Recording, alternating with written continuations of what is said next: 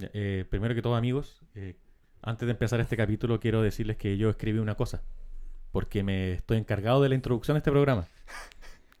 ¿Puedo, ¿puedo leerlo, por favor? Léelo. Ya, gracias. Eh, primero que todo, buenos días, buenas tardes, buenas noches, dependiendo del horario en que nos escuchan. Quiero decir lo siguiente. The Crown, segunda temporada de una serie exclusiva de Netflix, que tiene una calidad excelente por donde se le mire, ya sea en arte, fotografía, diseño sonoro y sobre todo la actuación. Estaremos conversando sobre lo que más nos gustó de esta temporada, que marca el fin de algunos personajes, a los cuales logramos tomar afecto hasta incluso entender su punto de vista. Pero por sobre todo, se despide las actuaciones de casi todo el elenco en la primera temporada, y que nos lleva a sentirnos de cierta forma huérfanos, cuando la última foto familiar es reemplazada por los créditos en pantalla. Bienvenidos a Huérfanos de Series y Pelis. Y te la tarea. Por supuesto. y ojalá creemos hasta ahí no, porque no decía para la tercera temporada.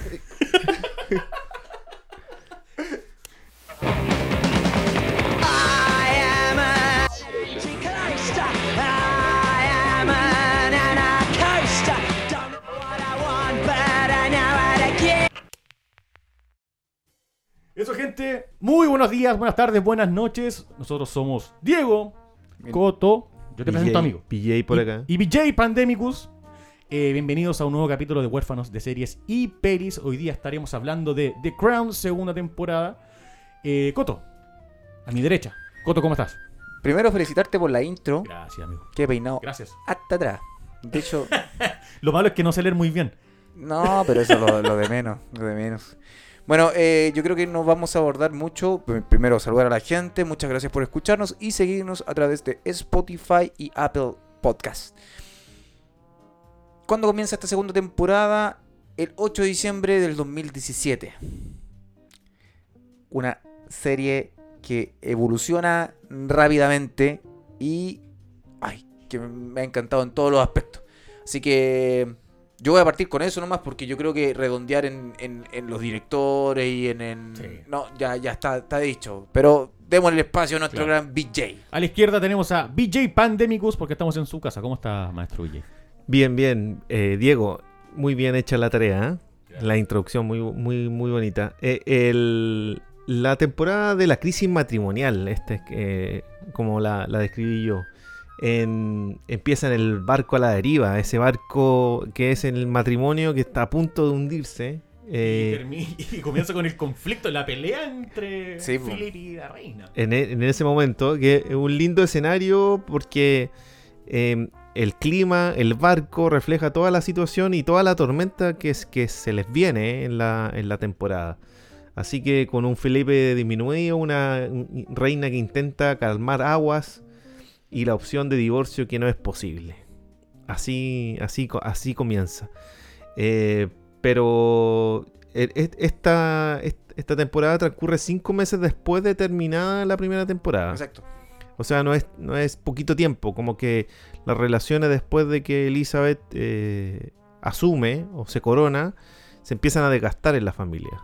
Y ahí eh, empiezan a emerger eh, nuevos conflictos que ya vimos en la temporada pasada. De hecho, voy a nombrar los capítulos. Para esta temporada tiene 10 capítulos al igual que la primera temporada. Y bueno, voy a nombrar los 10 capítulos. Hoy, por si acaso, alerta de spoiler. Para los que vienen recién iniciándose aquí en este podcast y no han escuchado el primer capítulo, vayan al primer capítulo y van a escuchar la misma advertencia. Esto está lleno de spoiler.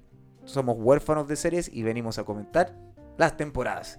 Así que parto con el primer capítulo, Desventura. El segundo, Compañía de Hombres. Opa, eso cuando Philip se va embarcado. Lisboa en el tercero. Cuarto, Ber Berli o Beryl. Beryl parece que se llama. Eh, en el quinto, Marionetas. En el sexto, hoy este, este nombre está rarísimo. ¿Te lo digo? Dale, el sexto. Bergen Genheit. Ay, en el séptimo. Matrimonium. Ya. eh, estimada señorita Kennedy. Ese es el octavo. En el noveno tenemos Peter Familias. Pater Familia. Spider Families, muchas gracias. Y en el décimo y último, Hombre Misterioso. Es bueno ese capítulo. Bueno. Sí, el- Yo me quedo con los tres-. El- yo me quedo con los tres últimos capítulos. Después voy a explicar el por qué. Pero bueno, como decía nuestro gran BJ, este, esta temporada empieza con esto de ya que el matrimonio no se ve muy bien. Y por eso mandan a Philip a embarcarse. Le, le da una misión finalmente Sí. para que pa- Básica- básicamente lo mandan en la Esmeralda. pa- para mantenerlo ocupado finalmente. El barco está a la deriva, no solo lo personal y la corona yo eh, de- eh, miraba, sino que también es como a nivel de gobierno, a nivel de país, porque se desata en Egipto un, un atisbo de independencia. Porque Ah, re- recordemos que está todo el cuento de la Commonwealth, que es como la comunidad británica, que son otros países que no que rinden pleitesía al reinado de Inglaterra, pero son administrativamente dependientes algunos y otros independientes. Entonces, en, en- en África tienen muchos, bueno, un par de islas también. Sí. Eh, las Malvinas también están en ese estatus. Entonces, se, se desata una acción militar en Egipto y que viene con... Y además hay problemas de presupuesto, de, de dinero. eh, y bueno, eh, eh, Eden, eh, Anthony Eden también sufre una enfermedad, eh, que es el primer ministro. Entonces, bueno, eh, eh, en, en este, en esta temporada aparece Churchill, pero haciendo cameos como del pasado. Pero, pero a- as- as- as- asume Anthony Eden la, el, el- el ser primer ministro, que era, se supone, el continuador de la política de él. Ahora, recordemos que esta, esta sucesión fue bien polémica porque ya a, a Churchill, Churchill ya le venían dando duro. Ya hace rato en el consejo querían, ya lo estaban dando de loco, que, que- que no, él no debería estar. Y empezaron a apoyar a esta persona. Empezaron a apoyar a esta persona hasta que toma el poder como primer ministro. Pero es algo igual bastante polémico porque a mí en lo personal fue como, ya, vamos a cerruchar el piso. Le están haciendo la cama Churchill, hay que Claro, en pocas palabras. Vamos a cerruchar el piso, vamos a hacerle la camita, como decimos en chileno, cuando te están haciendo la tarea para quitarte el puesto. Em, a pesar de que Churchill está ahí, está atento a la jugada, sabe lo que va a suceder, porque es, un viejo zorro. Pero aún así, esta, como que este personaje nuevo, este primer ministro, lo encontré muy débil. No lo encontré con una decisión importante, lo encontré como que él tenía tantos conflictos internos, pero dijo, ay, aquí, aquí, aquí lo voy a hacer bien. Y se encuentra con, con Con que la independencia. no, y se encuentra con, con que tiene que tomar las decisiones más importantes y son las peores. ¿cachai? Entonces, por eso, eh, para mí esta segunda temporada es una evolución y aparte una evolución de la reina. Si ustedes observan la mirada que tenía en la primera temporada, su configuración facial es muy distinta a la de la segunda temporada. La segunda temporada tiene una mirada más fría. Es como más, ya más de que aquí estoy y tengo que hacer las cosas. Ya no tiene una mirada de dudas. Ya sabe que tiene que comportarse como tal. Y eso para mí fue un golpe fuerte cuando empecé a ver la segunda temporada, ver su cara. Esos son detalles quizás, pero son importantes para mí al momento porque te están mostrando la evolución de un personaje. Claro, también, eh, como dice Coto, eh, la, se- la segunda temporada, perdón, eh, parte con una pelea. La pelea Sí. entre Philip y la reina en el barco, en un barco que ya había. Era un, no era un mar tranquilo, estaba oscuro, estaba de noche. O sea, era todo el ambiente para la pelea. Y sinceramente, yo creo que aquí la reina se pone los pantalones. En ese matrimonio manda corona. Ah, pensás que decir otra cosa. No, Ah. manda corona. Cuidado. Claro, hay un personaje en la primera temporada que mencionamos muy poquito, que es el rey que abdicó. El este, Eduardo. Sí. No Lo sé nombramos si poquito. Octavo, séptimo, por ahí. Bueno, Es- no, es séptimo, si no me equivoco. claro, el duque de, no, de Windsor. Eh, no. Bueno, ahí lo buscaré para estar más atento. La cosa es que este personaje se nombra poquito. Lo nombramos nosotros poquito en la primera temporada, pero acá tiene un papel. Hay un capítulo dedicado a él cuando va a pedir trabajo a la reina. Ah. Tú mencionaste al principio que eran tus primeros, o sea, los últimos tres capítulos para ti son los más buenos. Pero estás dejando uno muy importante que es el de él. Que es donde a la reina le abren los ojos de cómo es la corona, del pasado que tiene. Sí. También vemos eh, que sal- no sé si la evolución, sino que la, la sumisión de, de Philip. Es como si bien fuiste a navegar por todos los mares, hiciste lo que quisiste, pero en casa está la reina. Sí, sí, se las Hiciste, cantó. claro, si estamos navegando, no nos vamos a afeitar como en no sé cuántos meses, y la cosa es que llegaste. Tienes tu grupito de amiguitos, tu, club de Toby ahí. O sea, llegaste. Está la reina y te pillaron en todo. En todas. O sea, no existía Instagram y lo pillaron. o sea, lo pillaron en todo. Eso es lo Agradece que el, el Philip no tenía Tinder. De hecho, de hecho hay una hay una escena de jueguitos como de poder, de, de te doy, me pides, te doy, me pides, Ah. en donde el, el Felipe le pide a la reina, porque Ma- Michael Eden, como secretario de prensa, aparece con bigote en una, un par de escenas. Y hay un jueguito de poder en donde él, como también le exigen a él hacer ciertas cosas, bueno, que Michael se corte el bigote. Le pide. Y la reina tiene que ir por esa pequeñez a decirle, Michael, córtate el bigote. Después aparece en otra escena. Sin, sin el bigote puesto, porque finalmente es un jueguito de poder. Pues tú me das y yo te doy y quiero también ver hasta dónde yo puedo pedir cosas. Claro. Felipe también. Ahora, recordemos también la escena del barco. Cuando llega y. y se sienta así como, ya. ¿Qué queréis para que el matrimonio funcione? Así, en el fondo, ella decide eh, eh, sobornar a su propio marido. Sí. Y su marido se le ve una sonrisa al tiro caprichón, así como, ah, ja, ja, ya, esta es la mía, ¿qué pido? No tengo todo, pero tengo un pedacito chico. Claro, ¿cachai? No, no tengo toda la torta, pero tengo la guinda por, por este momento. Claro. Que no deja de ser un adorno importante dentro de una torta. Pero ese, ese... vu- Vuelvo al, al inicio, a los rostros. A la expresión facial que genera e- estos personajes son importantes porque te dan los detalles de, cómo están pensando quizás. Porque si tú miras a la reina, la reina siempre está sonriendo, pero es como se nota a la ligera que es una sonrisa falsa porque ella es considerada como la dama de hierro porque no, no expresa, no, no es poker face, ¿cachai? Pero en esta serie igual como que te quieren de- demostrar que de cierta forma eso tuvo un proceso. Y vemos en estas situaciones cómo cada vez su cara se va desgastando. Como que, como se dice acá en el buen chileno, a ella no le entran balas de ahora en adelante. No, no, tiene un chaleco antibalas y, y- y está lista. Entonces, estas escenas para mí son fundamentales para lo que va a empezar a suceder. Claro. eh, de cómo se manejan las situaciones. Porque esto, de hecho, de entrar y sobornar a su marido, ya, ¿qué quieres para que este matrimonio funcione? Porque yo no me voy a divorciar, porque la corona no se divorcia. Entonces, es como, ya, perfecto. Y suceden estas cosas como dice PJ. Ya, pues, pero dile que se afecte el bigote. Y son caprichos. Si Sí. tú, tú observas bien, son caprichos de un cabro chico mimado. Y, y tú dices, chuta. Y la reina tiene que ya, ya, ya. No llore, no llore, ya. Córtate el bigote, porfa. Y podemos ver que estos dos personajes, sus miradas son intensas. Porque tiene a Philip que está siempre al lado de su esposa y trata tratando de hacerla reír y como mantener una... Pero llega este otro y es como... Te miro con el peor desprecio del mundo. Sí, yo encuentro que en esta temporada ya se pone más internacional la situación. Sí. Viendo a la reina teniendo problemas con los países africanos, cuando llega el señor Kennedy con la señora Kennedy, ese capítulo es como bastante... Si bien es chistoso, bien, está serie de trama, sí, pero igual tiene su, su, sus gramitos, su, como su, su poquito humor. Sobre todo cuando llega el presidente y como que saluda a todos al revés.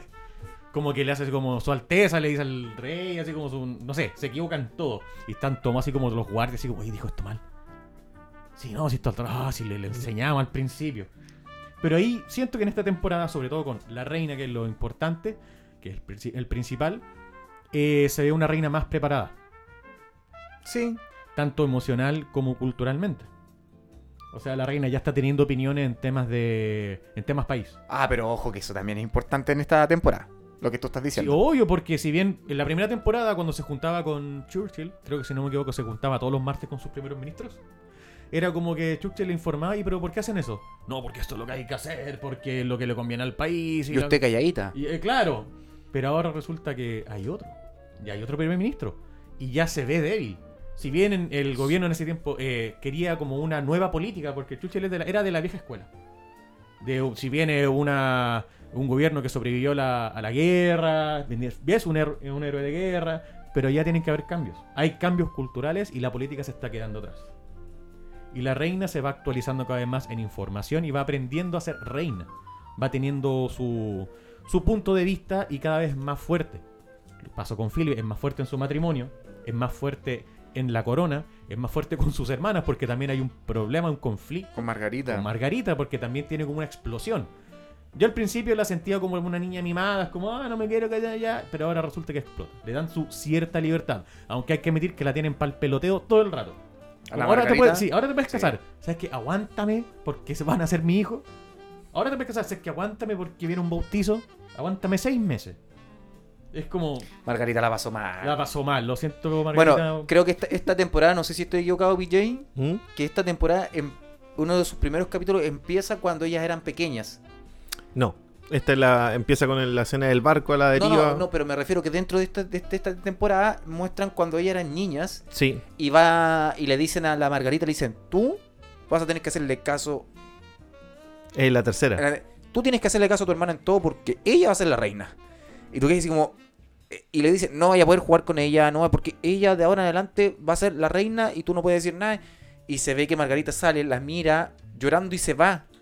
Ah, sí, eh, cuando está, si no me equivoco, es en la tercera temporada. Es como el cameo que tiene Tommy Lassie. Ah, perdón, sorry. Pero eh, es que de verdad para mí también eso es súper importante. Pero aquí hiciste un puntapié súper importante. Que es Margarita, que no la hemos tocado. Y Margarita es fundamental en la serie porque también es parte de la Nos van a funar. Sí.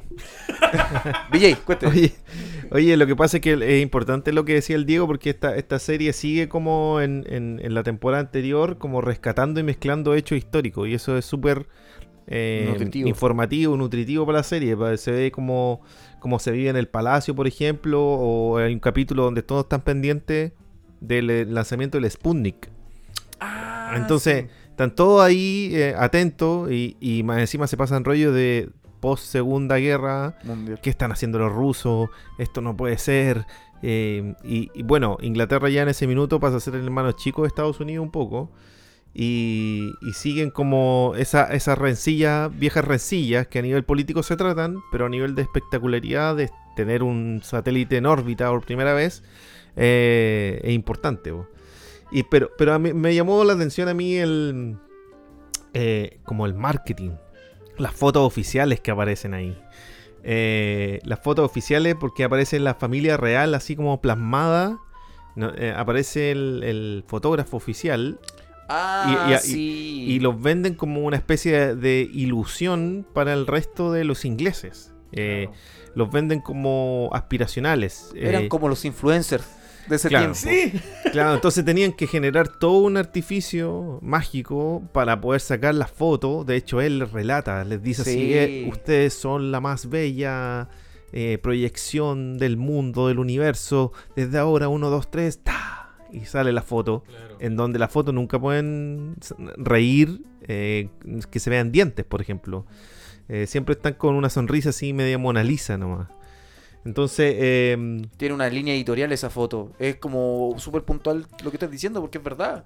En, el fondo, me acuerdo mucho de esa escena porque el, el tipo decía, usted es la mujer que está en la casa eh, limpiando y ve una, una foto de usted y ve la revista, va a querer ser como usted, usted es un modelo a seguir. Y era el medio discurso que tú decías, oye, este loco es fotógrafo o hace arenga. Porque de verdad te- Pero tú mirabas y al mismo tiempo a los personajes eran como, ya, más de lo mismo.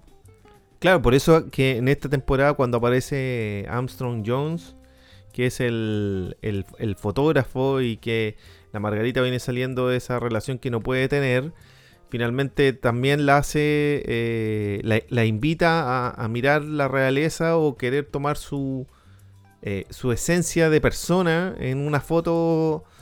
eh, Que se le ve en- el hombro. En una instantánea, ¿cachai? Que se le, vea, se, le- se le ve el hombro, en donde la hace esperar un buen rato, porque espera que ese personaje, que es Margarita, baje a nivel humano y deje de sonreír como sonríe, sino que se muestre tal cual es. Y cuando se muestra tal cual es, el tipo le toma la foto finalmente. Y ahí se hace la comparación de como del marqueteo de la casa de Windsor versus, versus eh, lo- la- las fotografías que toma él y bueno, que después salen en los diarios y provocan toda esta... Y ahí empiezan como las primeras también eh, eh, conflictos de portada.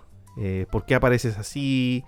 Hay que cuidar los modales, no, no podemos, no puede- no- los medios no nos pueden descifrar finalmente, no nos pueden decir, no, no pueden decir, ah, la reina está enojada, oh, la reina está feliz, no, neutros, neutros, neutros en Siempre neutro.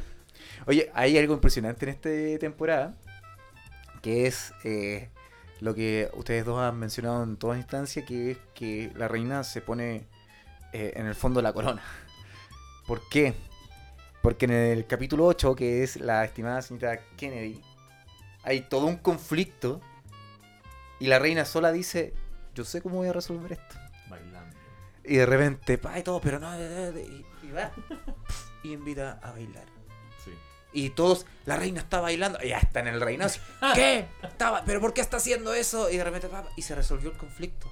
O sea, de la forma. Yo creo que igual esto es como medio poético, quizás. De- de- de- es una forma de demostrar de cómo ella eh, soluciona un problema que estaba haciendo tan. Estaba teniendo mucho peso. Estaba teniendo mucho peso. Y se le ve con una sonrisa. Y eso me encantó esa escena, porque ella está como así como tengo que hacer algo, tengo que hacerlo. Y de repente, como que. Como que puso los pies en una fuente fría. Y automáticamente se le ve una sonrisa y va y saca baile. Y tú dices, ¿pero por qué? No, no tiene sentido esto. Pero cuando empiezas a ver los comunicados, que los tipos se llamaban por teléfono, la reina está bailando, la reina está bailando, la reina está. Y estaba bailando con un afroamericano. Que en ese tiempo era. ¡Wow! Claro. ¿Cachai? Era como. eh, hablemoslo, era un tiempo de racismo puro. De hecho, como, como cuando ellos viajan a, a Sudáfrica, creo que fue, cómo veían cómo trataban a los, a los afroamericanos como empleados, ¿cachai? No podían tocarlos, no... Los niños jugaban con ellos, pero a distancia, porque ellos eran dioses, Claro. eran dioses. Pues igual, eh, eh, eh, a mí me encantó mucho eso. Y como te digo, me siguen ma- marcando mucho a, a la reina. Como, como mm, la evolución que tiene de la primera a la segunda temporada para mí es, es fundamental. Y respecto a lo de Margarita, es una.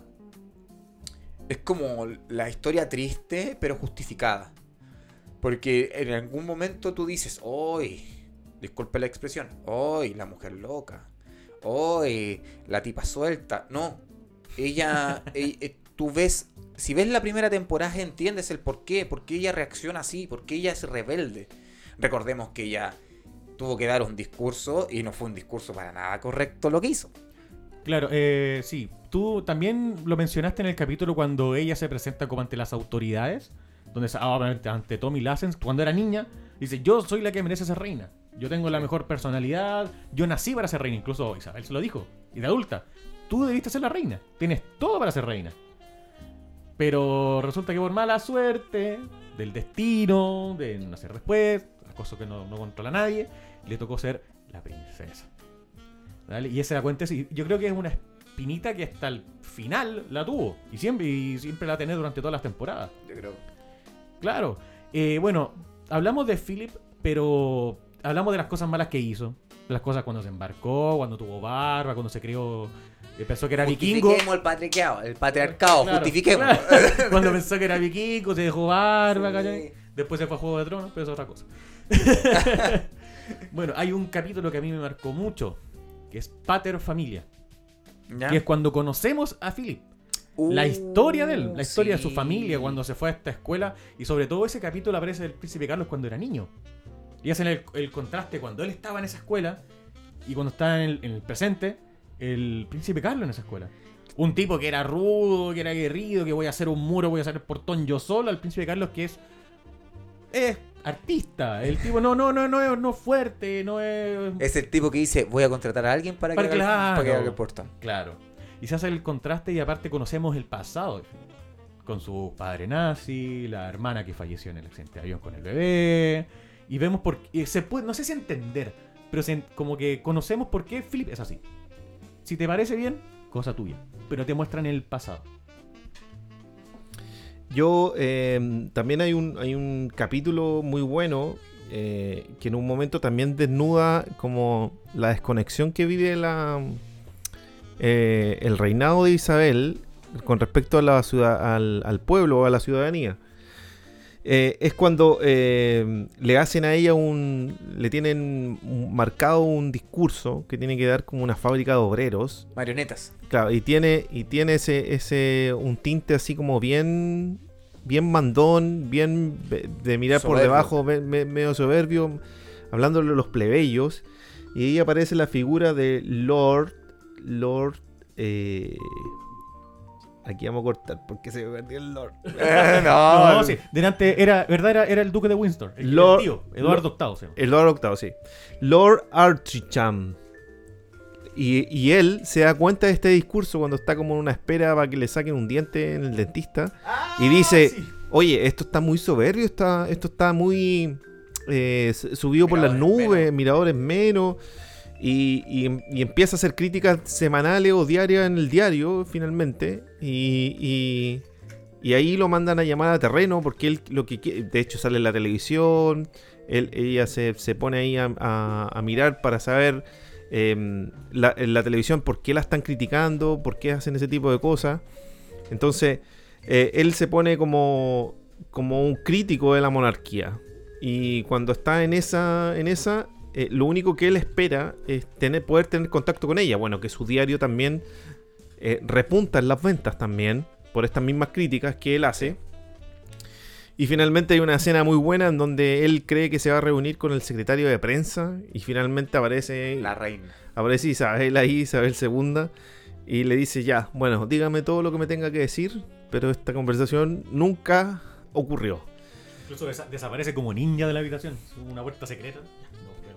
Claro, y, y- a partir de ahí empiezan a cambiar un par de cosas también eh, dentro de la monarquía para hacerse más cercano y no ser tan autómata en la entrega de información o de discursos.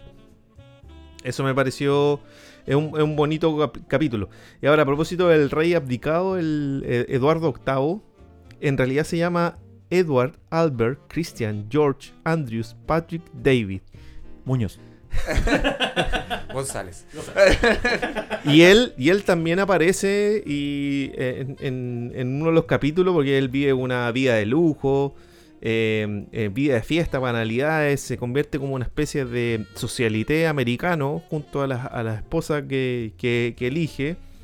Y, y como que se cansa de hacer nada, algo productivo.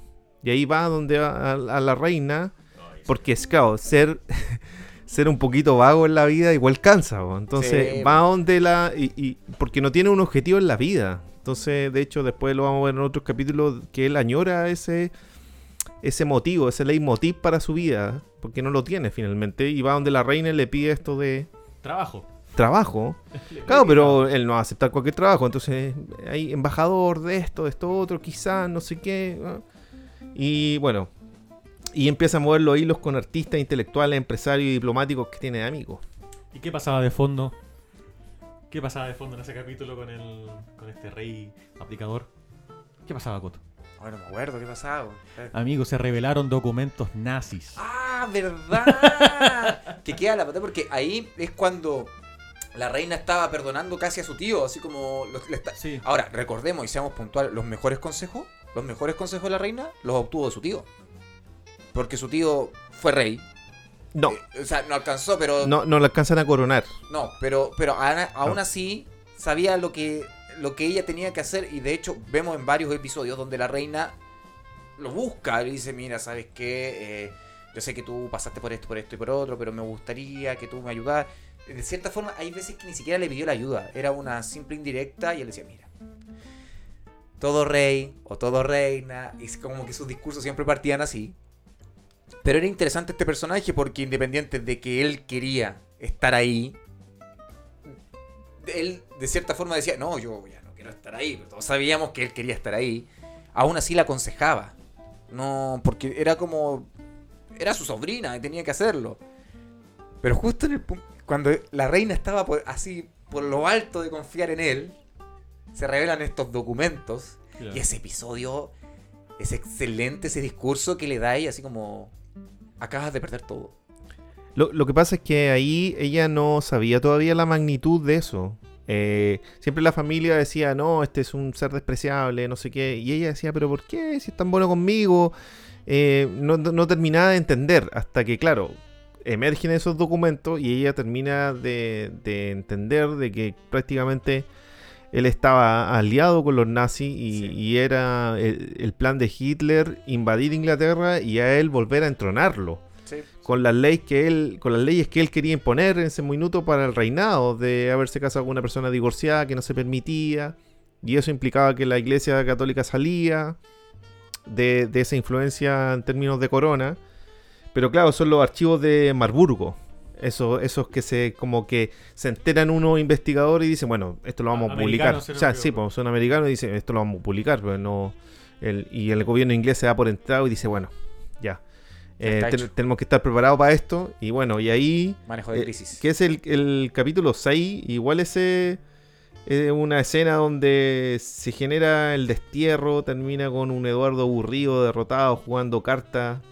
y en una toma como una especie del Joker y de bufón, que está vestido con un traje muy payasesco de tono verde, con grandes solapas, y, y ahí como que se cierra el círculo, para, el círculo para siempre, porque en los capítulos anteriores había como una esperanza de que él pudiera tener cierta influencia ahí, pero con esto le cierran la puerta y el tipo no vuelve más. ¿Y quién le dijo esa información al Rani Sabian? El gran y único Tommy Lassens. Grandes, grande Tommy. Te amamos.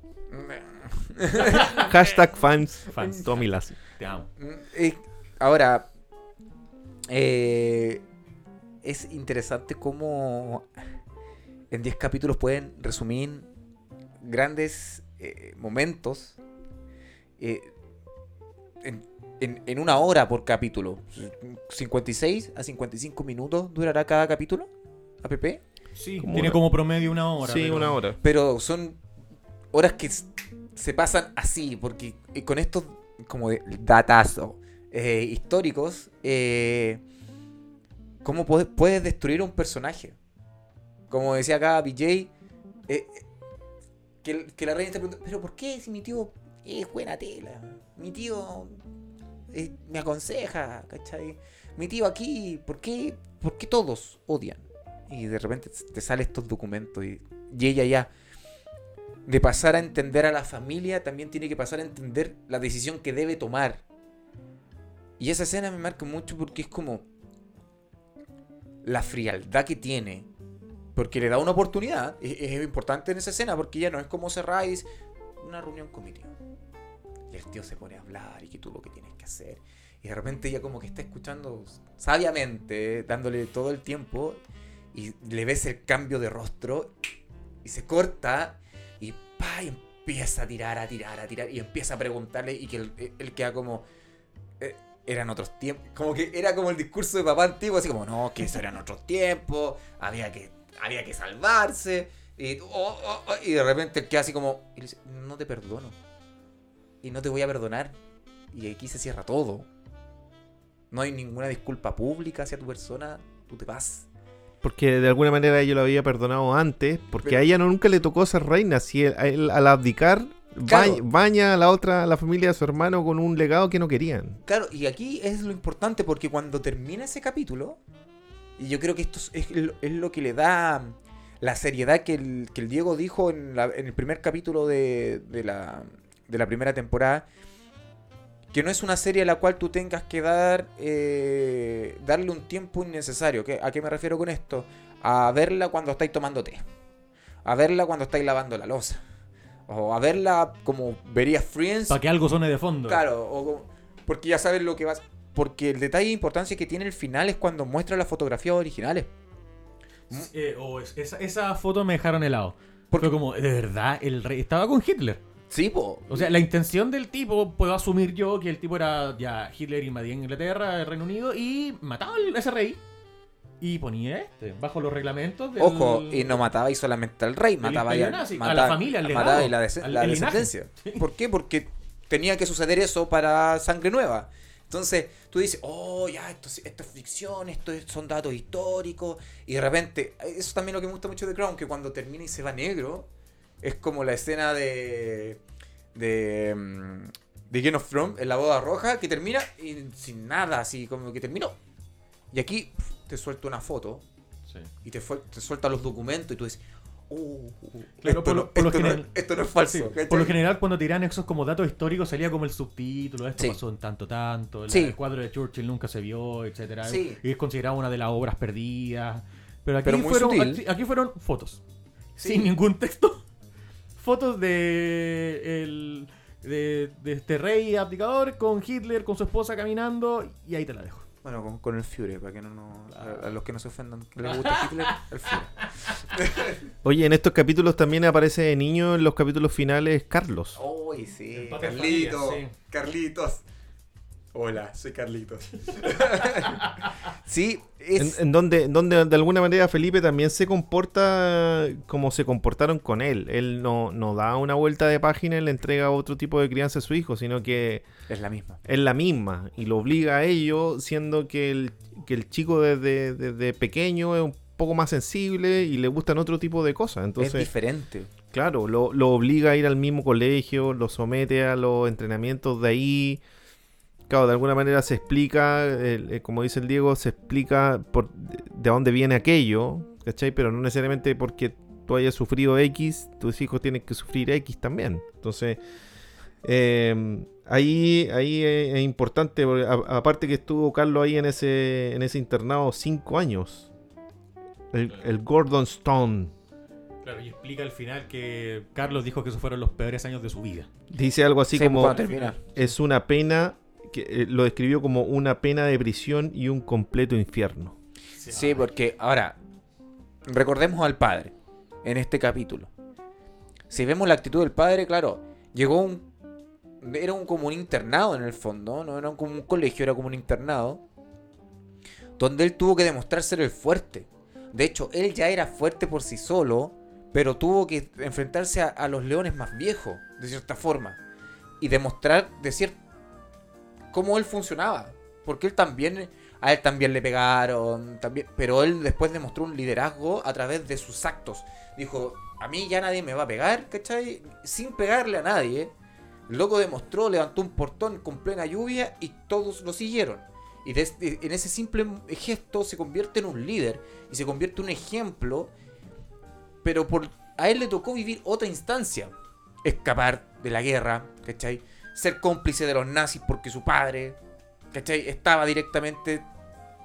Yo, pero hay una acotación, yo no sé si un niño es cómplice de los nazis, No, pero no. sí su familia lo lleva A eso. Lo, lo lleva a ese camino y la relación con las hermanas también es más... Claro. El funeral de la hermana.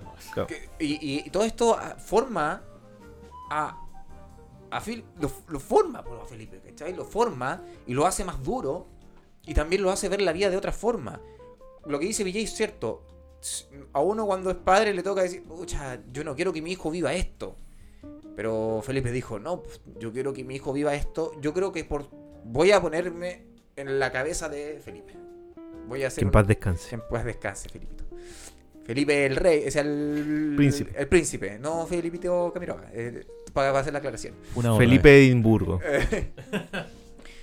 Él sabía más o menos, yo creo que sabía lo que se tenía que enfrentar en el futuro y por, quiso dar algo, un mensaje duro para que él pudiera enfrentarse en un futuro a esto.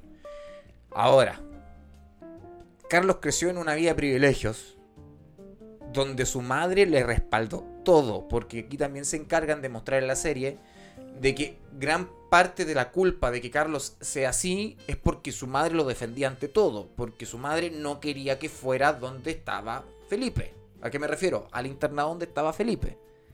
Ella siempre se opuso.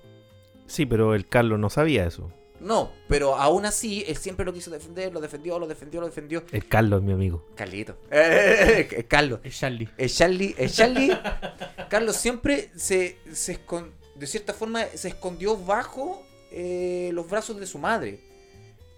Pero es entendible porque te- tenía a su madre al lado. En cambio, Felipe, su madre no estaba al lado. Y no dejemos atrás el personaje de la madre de Felipe, que después se vuelve un personaje bien importante. Pero aún así, aquí de cierta forma nos enseñan que es- esos errores se pagan caro en el futuro. Y no lo hablo por la reina, lo hablo por Felipe hacia Carlos. Porque aquí se genera el odio de Carlos a su padre. Lo llevó a un infierno. Lo llevó. Y de hecho, ni siquiera pudo superarse a sí mismo en, en- ese orfanato, en ese colegio, lo que fuera, porque fue lleno de bullying, estuvo siempre con bullying. Por, por más que quería el profesor que, que- que defendía a Felipe, que, que lo tenía en un altar, por más que el profe quería integrarlo, lo hacía peor, eh, generó en Carlos otra personalidad. Lo marcó y se volvió otra persona. Ya era una persona distinta, ahora es mucho más distinto y vio la vida de otra forma. Y yo creo que es un, es un punto importante en la infancia de Carlos que lo transforma a lo que viene. Eh, y aquí el error es directamente el padre. Como dice Villay, lo, en vez de decir no quiero cometer los mismos errores, no, vamos a hacer lo mismo, vamos a cometer los mismos errores para que este loco sea duro. Como dijimos en el capítulo anterior, eh, cada uno en esta serie se puede sentir identificado en cierto grado con cada uno de los personajes. Uno puede decir, pucha, sé que yo igual entiendo a Felipe por todo lo que pasó, pero como dijo Villay recién, las cosas que vivió el padre no las tiene por qué vivir el hijo. Exacto. Y esa, esa, ese criterio sesgado que, tiene, que tenía eh, Felipe de poner a su hijo para que sea como más macho. Esa era la idea. Sí. Porque se veía que el niño era como muy, no sé si era como delicado. Le gustaba vestirse bien, iba a ir a un colegio donde tiene un uniforme bonito. El tío. El tío también estaba ahí metido, si no, yo te, aco- yo te apoyo, yo te apoyo. Y resulta que no. Resulta que no fue así, fue al, al infierno. Cada uno se puede sentir identificado.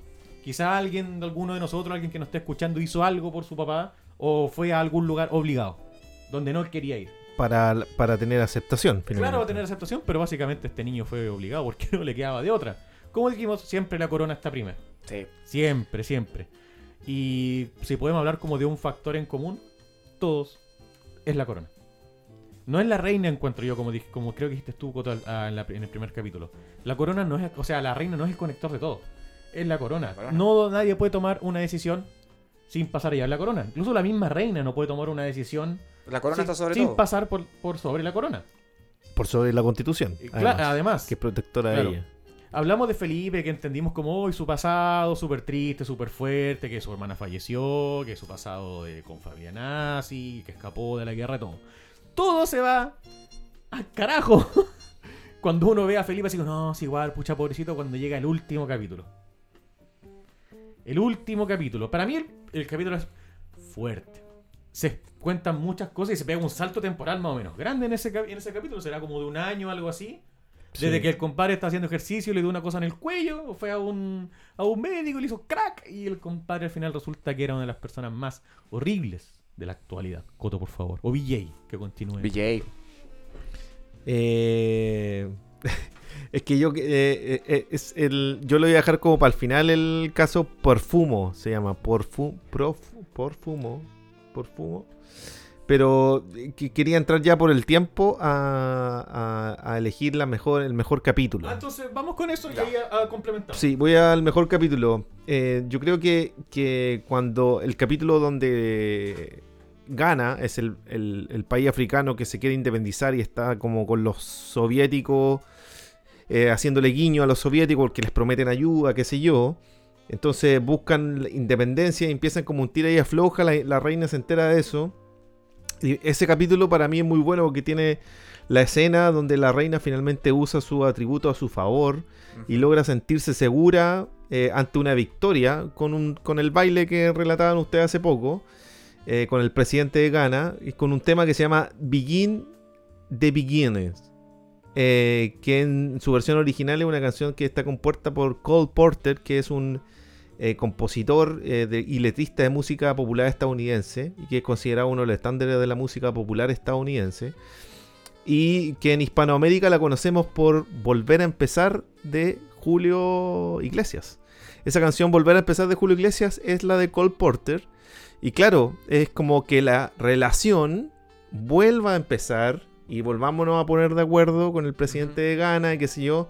Entonces toda esa sincronía entre la música, lo que dice, la letra y el baile, a mí me parece que ese eh, realza por completo ese capítulo que no, no, no me acuerdo qué número es, pero es, Es el 8.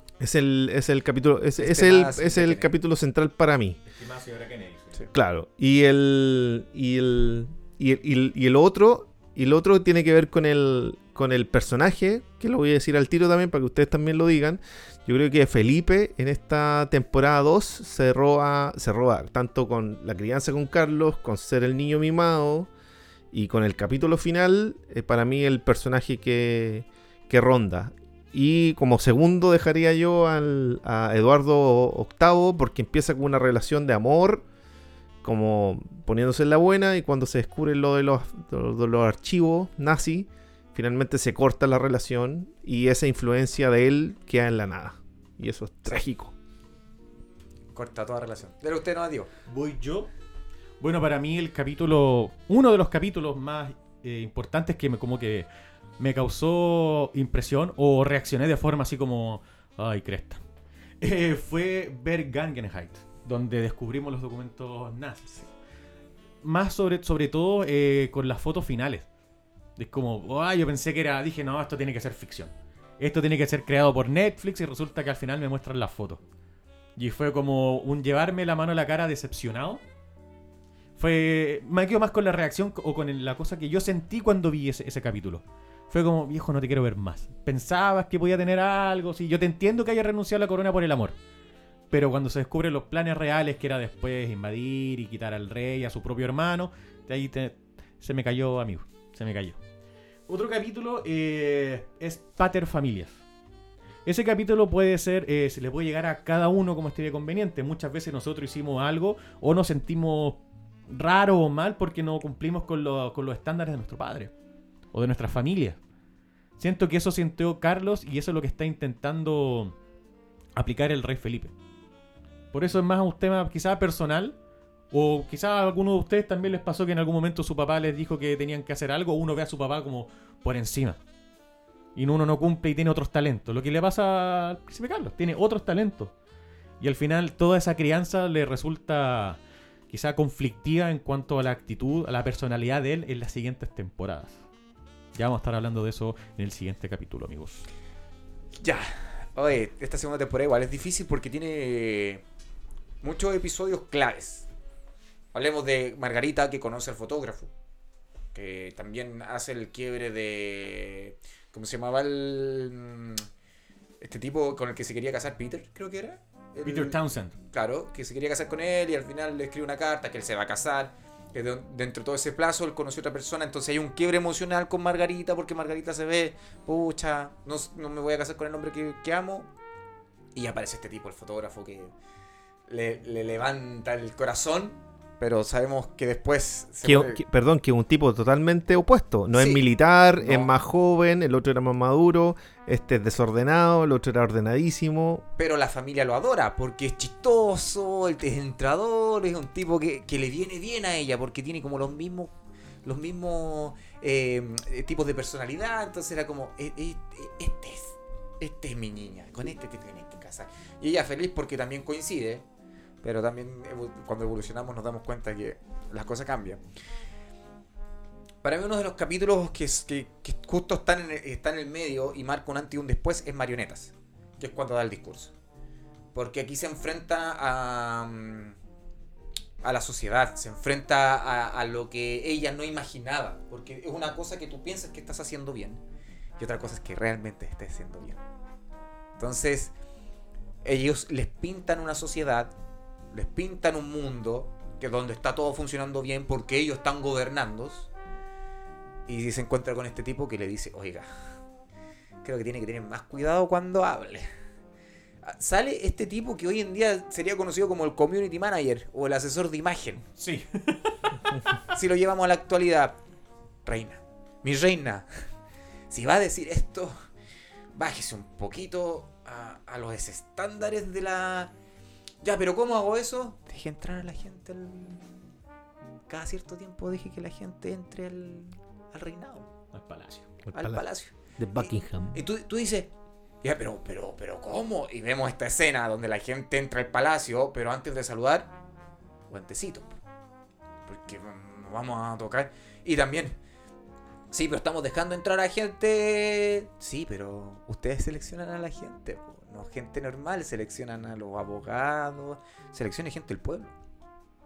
Entonces, esto marca también un antes y un después en la serie porque estas escenas después las vemos repetirse. Oye, hay que saludar a la gente.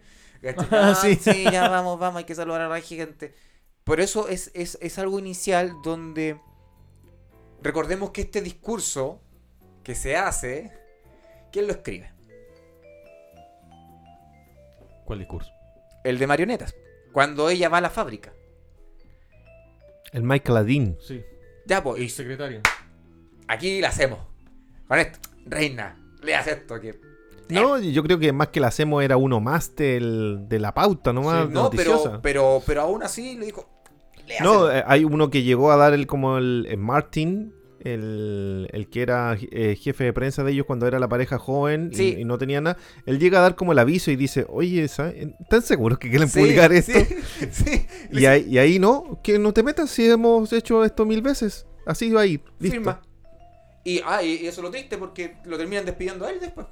Entonces, van y da este discurso. Y ella lo lee inocentemente porque está, está estudiado, está practicado, listo, se hace. Entonces, la reacción, que esto es importante, porque siento que así se generan las revoluciones.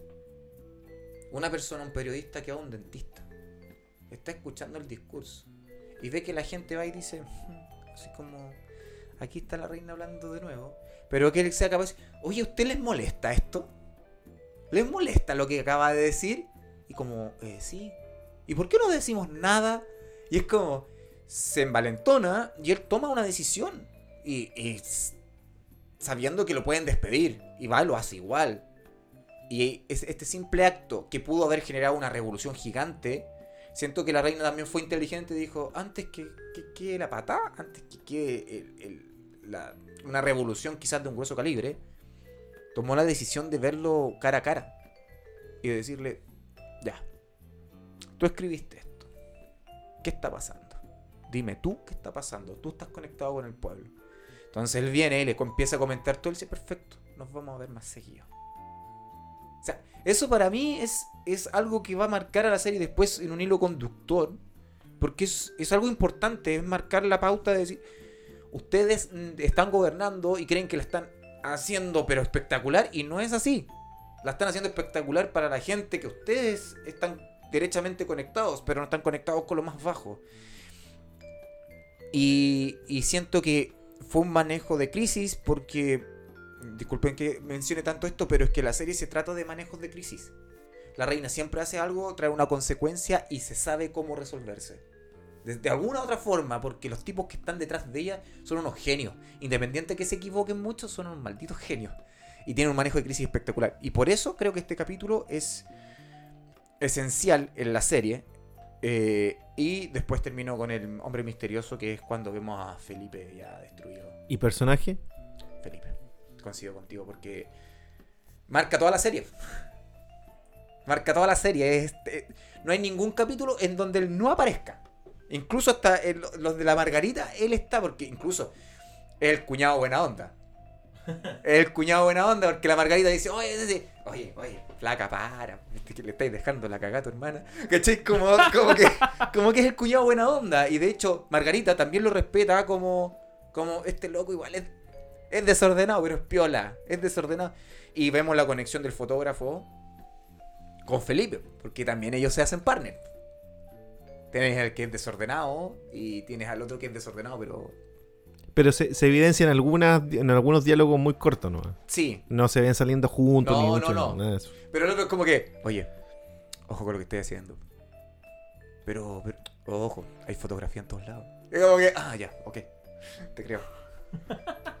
Diego, palabras al cierre. Eh, bueno, quiero decir también que el personaje central para mí es Philip.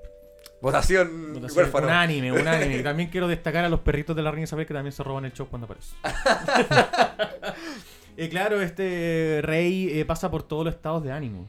Pasa por eh, la ira en el primer capítulo, peleando por su matrimonio, con la felicidad cuando sale a navegar con todos sus amigos, eh, la tristeza cuando. o la nostalgia, no sé si nostalgia, más tristeza cuando empieza a recordar su pasado en el capítulo Pater Familia, y al final es como ya una sumisión completa hacia la corona en el último capítulo.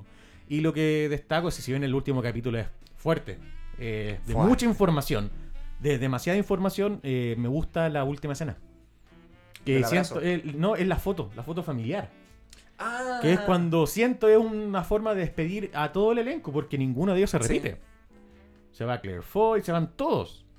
Y queda Churchill al último en, en la tercera temporada, pero ya.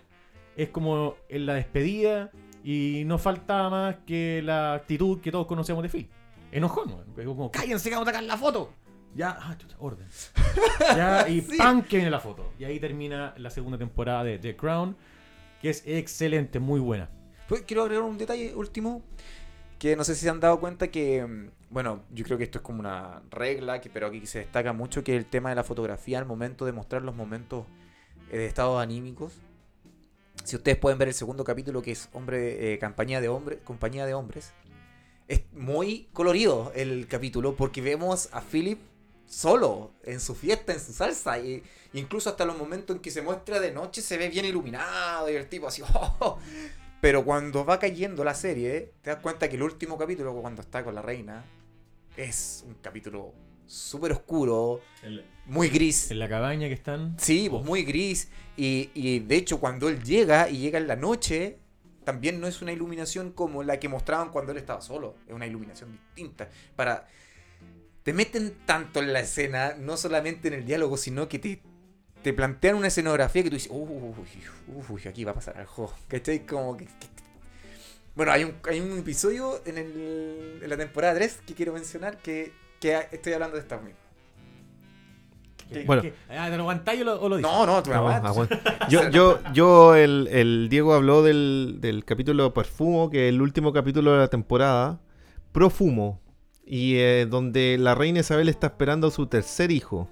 ¿Verdad? Y está alejada de Felipe, pasando en una de las casas del embarazo. Y, y se entera ahí de que Felipe probablemente está involucrado en el caso de los del osteópata Steven Ward. Y a mí, me, cuando ella se entera de unos, de, unos dibujos que hay de Felipe en la casa de, de Ward, en donde aparece Felipe en un... eh, ella queda, en, ella en, su, en un plano que así como largo rato, donde vemos la habitación completa a oscura y en soledad, o sea, gigante, oscura, pasando su embarazo sola. Eso es súper deprimente en, en esa escena, pero hay un guiño al final que deja entrever del que el personaje misterioso que aparece en la foto y que se ve solamente su cuello es Felipe. Sí.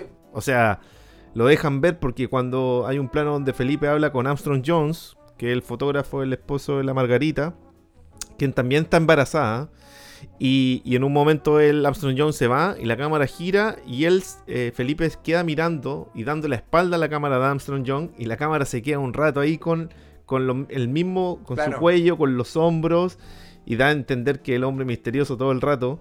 eh, y que fue el escándalo de las fotos y, y, y porque aparecía ahí, porque no me recuerdo bien si había prostitución y drogas en esas fiestas eh, o tráfico de influencia, pero claro, ahí lo dejan como insinuado porque le hacen el, justo el plano a la misma zona y tú decís, este es el loco de la foto. Cerramos. Cerramos. Eso, gente, muchas gracias por escuchar este capítulo de la segunda temporada de The Crown. Lo esperamos para la tercera temporada la próxima semana. Gente, un abrazo. Espero hayan disfrutado. Recuerden suscribirse a Versus Mira, sí, estoy pegado con The Reaction, perdónenme. por favor, síganos en Instagram y recoméndenos en Spotify, por favor, amigos. Muchas gracias, Coto. Un placer. Muchas gracias por su sintonía. Esperamos estar a la altura. Eh, recuerden, si tienen que agregar algún comentario, algún detalle de qué les pareció, si opinan lo mismo, recordemos que esto está abierto. Está abierto para todos ustedes de decir, ¿sabes qué no me pareció tu opinión? O ¿sabes qué coincido con esto? Está nuestro Instagram, donde ustedes podrán poner debajo de la fotito de temporada 2 de The Crown, poner los com- en los comentarios las felicitaciones, las observaciones que ustedes quieran realizar.